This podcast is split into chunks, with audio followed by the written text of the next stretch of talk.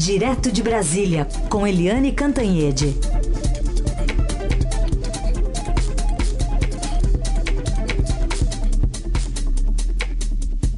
Oi, Eliane, bom dia. Bom dia, Raíssen, Carolina Ouvintes. Oi, Eliane, bom dia. Começar falando então sobre essa notícia do Conselho Nacional de Justiça, que deve aprovar hoje essa retomada do pagamento de auxílio moradia, mais de 4 mil reais aí para juízes, com previsão de reajuste anual, uma decisão que deve ser seguida também pelo Conselho Nacional do Ministério Público. Um penduricário, inclusive, que foi revogado mês passado, está super na cabeça de todo mundo, né? Está fresco na memória e especialmente aquela articulação também em troca do aumento de 16% no salário dos ministros do Supremo. Enfim, foram o, o, o salário foi para 39 mil e acho que ninguém esqueceu esse troca-troca que a gente viu aí no, no mês passado, né, Eliane? Pois é, né? A combinação foi, é, já que vai ter aumento do Supremo, acaba-se o auxílio moradia. Bem, não é exatamente acabar e hoje o Conselho Nacional de Justiça, o CNJ, vai é, é, criar regras bastante rígidas, pelo menos se espera que seja assim, para a concessão de auxílio moradia. O que estava acontecendo é que o auxílio moradia virou parte do salário. Todos os juízes estavam ganhando auxílio moradia no país inteiro, é, de quatro mil e tantos reais. Então, é, um casal de juízes tinha duplo auxílio moradia como se morassem em duas casas diferentes. Aliás, eles ganhavam auxílio moradia para é, na, na, própria cidade onde eles tinham residência. Ou seja, era estava tudo assim, foi uma forma de driblar a falta de aumento do judiciário e eles estavam incorporando o auxílio moradia. O que o CNJ vai fazer hoje é, é, é aprovar uma resolução com essas regras bastante rígidas. Por exemplo, é, quem mudar de cidade por conta própria, por decisão própria, não tem direito. Só vai ter direito quem é, for transferido por decisão da justiça. Né? O juiz está trabalhando aqui em Brasília. É, e aí o, a justiça acha por bem que ele deve se mudar para o interior de Mato Grosso. Aí sim ele terá direito. Mas ele só terá direito se é, não tiver imóvel funcional. Se tiver imóvel funcional, ele terá que usar esse imóvel. Se ele abdicar do imóvel funcional, ele perde o direito ao auxílio moradia é, outras é, limitações. Se o marido ou a mulher já tem imóvel funcional ou se já recebem auxílio moradia, o cônjuge não terá mais direito a esse auxílio. Enfim, é, se eles também têm algum papel, algum documento de compra e venda de imóveis naquele local, naquela cidade, eles também não têm direito ao auxílio moradia. Vai ser bastante e mais, é, vai ter que ter, é, vai ser na forma de ressarcimento. Você paga, comprova, tem que ter o comprovante de que pagou e depois você tem o ressarcimento. Não vai ser uma coisa automática já no seu salário. Pelo menos era assim o projeto que estava ontem circulando e que foi dado inclusive pelo Estadão. Vamos ver se isso será mantido na na sessão de hoje do CNJ. E como você disse, Carolina, é, como a, a questão de isonomia entre magistrados e procuradores, então, além do CNJ, também o CNP, CNMP, que é o Conselho Nacional do Ministério Público, também vai é, analisar uma resolução, é, se não idêntica, muito parecida com a do CNJ para uh, criar condições equiparadas entre procuradores e juízes. Então, vamos ver agora. Uma coisa que eu achei interessante é que vai deixar de ser para todo mundo, vai ser só para casos muito específicos, ninguém sabe quanto isso vai custar, né? Quanta gente vai acabar tendo direito e quanto isso pode custar aos cofres públicos. Não tem nenhuma previsão de custo. E agora o que se sabe é que a atualização desse valor é de 4.377 vai ser anual, todo ano ali um, reajustezinho. É melhor, né? É justo que se você tem a sua casa num determinado local, São Paulo, por exemplo, e você é deslocado para um outro local para passar um tempo, ah, aliás, outra restrição é que o, essa, esse auxílio será temporário, obrigatoriamente temporário. Então, se você vai ser deslocado para ficar um ano, dois anos, e você deixa o seu, sua casa no seu local, sua base, né, que você tem um auxílio moradia daqui, durante aquele período. Ponto, acabou aquele período, acabou também é, o, esse auxílio moradia. Então, vamos ver como é que vai ficar a forma é, final hoje no CNJ e também no CNMP. Tá bom, só que ouvindo toda, todas essas regras, viu? Concluo que tá uma bagunça hoje, então, né? Porque agora que tem essas regras, né, Eliane? Só agora. Alô? Só agora que tem essas regras, né, Eliane? Porque até então essas regras não existiam.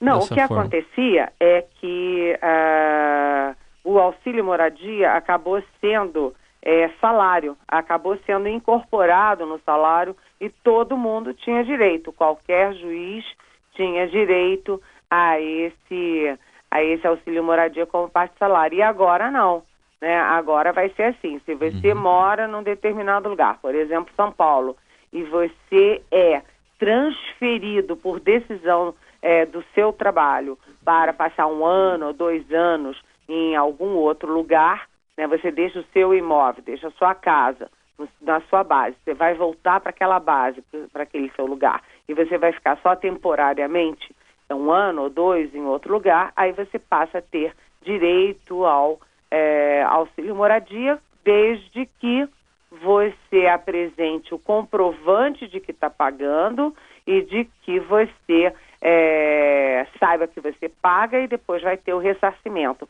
Deixa de ser uma parte do salário e passa a ser exatamente um auxílio moradia para quem foi transferido para fazer um trabalho fora. E, aliás, tem que ser temporário, é. durante um certo período.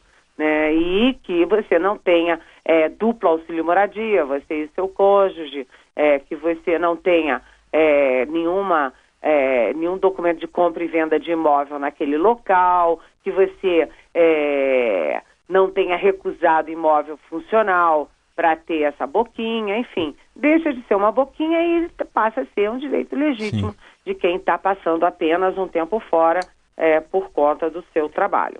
Agora, é, o fator é, chave, que é o fator custo, ninguém sabe, até ontem não tinha uma, enfim, uma previsão de quanto vai se gastar com isso nem com os magistrados, nem com os procuradores, já que Sim. há isonomia dos dois sistemas. Aguardemos para saber mais tarde, então. Vamos falar de uma outra decisão que, mais uma vez, vão ter que tomar juntos o presidente Temer e o presidente eleito Jair Bolsonaro. Ontem foi anunciada uma fusão, uma joint venture entre a Boeing e a Embraer, Eliane. Eles vão decidir juntos isso? É, exatamente. Porque por que que passa pelo governo? A Embraer é uma empresa privada, mas né, no, no processo de privatização da Embraer se criou uma cláusula que é a Golden Share. Esse Golden Share dá direito ao Estado brasileiro de vetar alguma transação. Né? Então, o Estado brasileiro tem o poder de veto nesse acordo de Embraer e Boeing. É, pelo que a gente conversa, tanto no governo Temer quanto na ali no, no, no núcleo é, bolsonarista, a gente sabe que é, todos os dois lados estão a favor dessa, dessa, desse grande acordo, né, um dos grandes negócios internacionais que está sendo feito, estão sendo feitos nesse momento. Na verdade, é, esse acordo Boeing e Embraer é uma consequência de um acordo da Airbus com a Bombardier canadense a é, grande concorrente da, Embra, da Embraer é a Bombardier canadense. A grande concorrente da Boeing é a Airbus.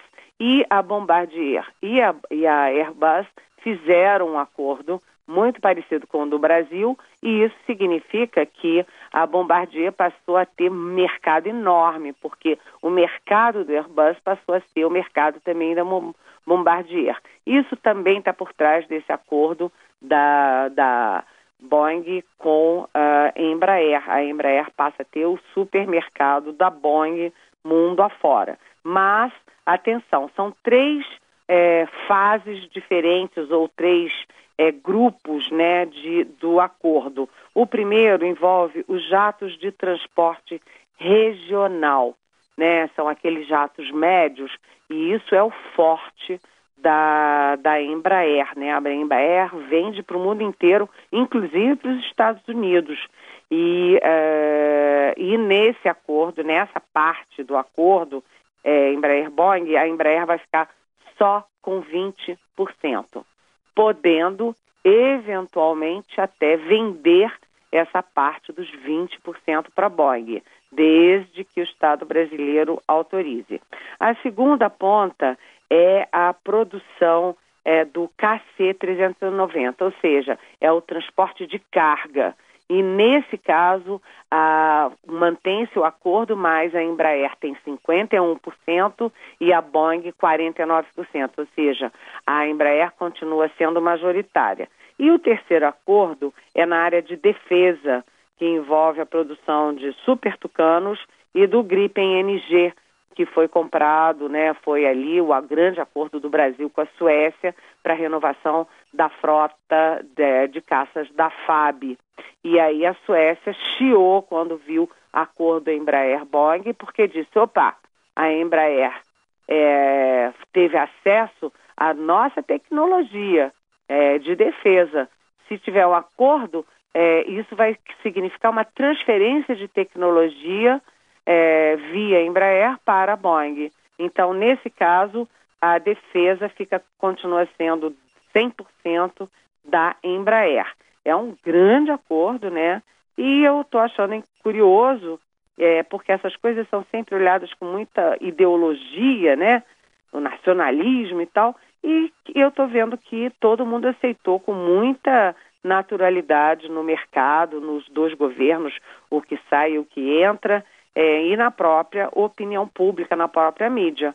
Então, é sinal de que deve ser muito bom, inclusive para os nossos interesses brasileiros.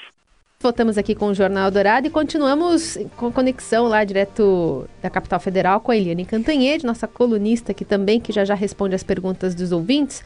Antes, vamos colocar em contexto aqui o futuro ministro da Economia, Paulo Guedes, que quer cortar pela metade os repasses para o Sistema S. Ele que fez essa fala lá na Firjan, no Rio de Janeiro. E a princípio foi vaiado, depois foi aplaudido. Vamos ouvir. Como é que você pode cortar isso, cortar aquilo e não cortar o sistema S? Tem que meter a faca em um sistema S também. Oh, vocês estão achando que a CUT perde o sindicato, mas o, aqui fica tudo igual. O almoço é bom desse jeito, ninguém contribui.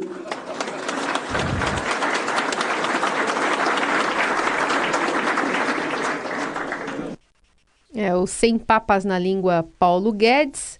E o Heisen estava lembrando, né, Heisen, que o presidente da Firjan... Já foi dono do Posto Piranga. já foi dono do Posto Eduardo Piranga. Eugênio Gouveia Vieira. Já foi dono da família dona do Posto Piranga.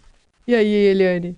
é, eu achei ele bem humorado e, na verdade, na verdade ele falou uma verdade, né? Porque se você pode é, retirar os financiamentos e tal, aquelas boquinhas dos sindicatos de trabalhadores, você também tem que acabar com as benesses com dinheiro público para o sistema S, que é o setor, é, é o patronal, né? O setor patronal. Se vale para um lado, vale para o outro. Eu achei ele bem humorado, né? Tanto que ele foi vaiado no início e depois foi aplaudido. Agora, eu falei com o presidente do SEBRAE, o, o Afif Domingos, e o Afif diz o seguinte: primeiro, que o SEBRAE não tem nada a ver com esse sistema S aí. E segundo, que, que o Paulo Guedes está certo. É isso mesmo, quer dizer, cada um que, que tenha que sobreviver às suas próprias custas no momento de ajuste fiscal. Né? Se tem que cortar, corte-se. Agora, eu queria só dizer uma, fazer uma ressalva SESC, SENAI, SENAC, etc., podem até ter problemas aí de prestação de contas, de ser muito dinheiro e tudo, mas eu conheço projetos muito bons de, de todos esses, enfim, SESC, SENAI, é, SENAC e tal, pelo Brasil afora. Tem muita coisa envolvendo é, dentistas para empresas, é, médicos para empresas, é, inclusive é, é, diversão, esporte, cultura para as crianças, para as famílias, clubes, tem muita coisa boa, quer dizer, tudo tem, tem que ter bom senso, né?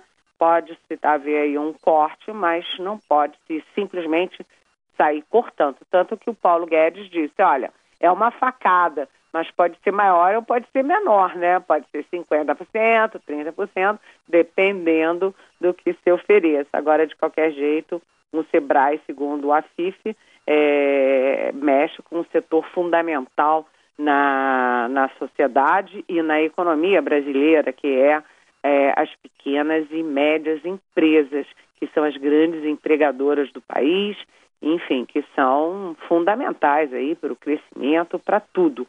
Então, ele está querendo, é, ele tem tido muito contato ali com a equipe de transição e diz que a área dele, se houver alguma mudança, vai ser para melhor. Vamos torcer.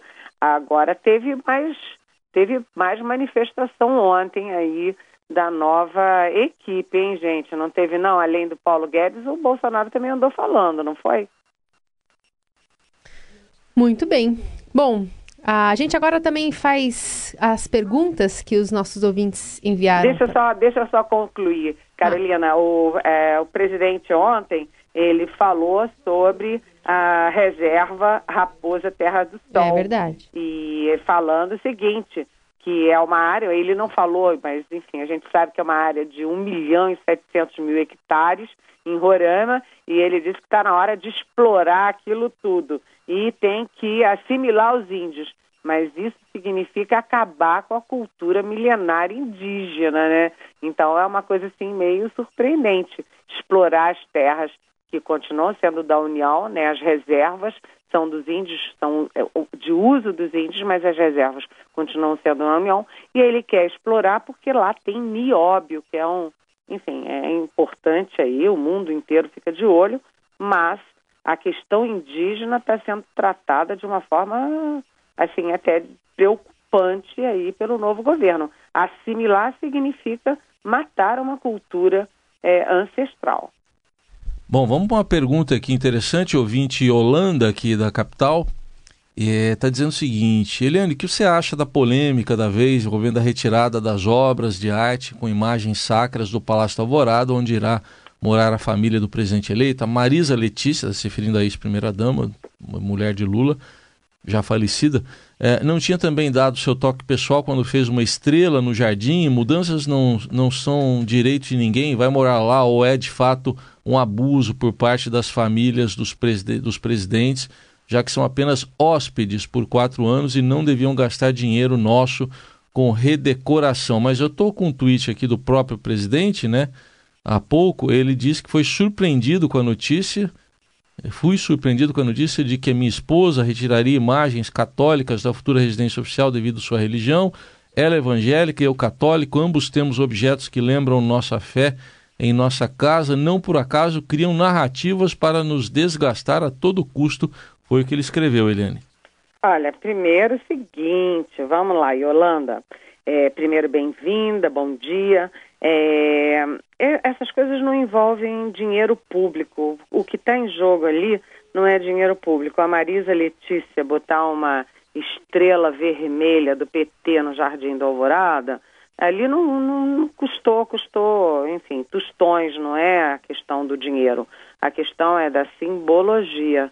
Né? O Palácio do Alvorada, é, ele não é um palácio da família Lula da Silva, como não será da família Bolsonaro. É um palácio do Estado brasileiro que está a serviço do presidente e da sua família, é, enfim, enquanto eles têm um mandato.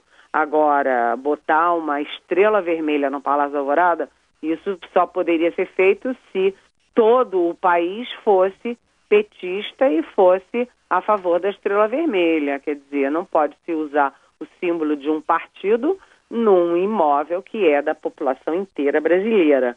Né? É o caso agora da, das obras sacras. As obras sacras elas têm um valor não apenas religioso, mas um valor também real, né? um valor é, importante e são obras que não são de uma família, são de toda a sociedade. E de qualquer jeito, pelo que o Bolsonaro publicou aí no Twitter dele, não foi uma ideia efetivamente, segundo ele, não foi uma ideia da Michele Bolsonaro nem dele. E isso aí, segundo ele, né, pelo que ele está dizendo, né, criam narrativas para nos desgastar a todo custo. Ele quer dizer que isso é, é fake news. Eu não sei aonde saiu essa informação, mas de qualquer jeito, realmente, sair tirando é, quadros e botando estrela vermelha não é uma questão de finanças, é uma questão de respeito à institucionalidade e ao próprio da União. Muito bem, essa é a Eliane Cantanhede, agora é 9h29. O caminho do bem. A boa do dia. A boa do dia. O caminho do bem.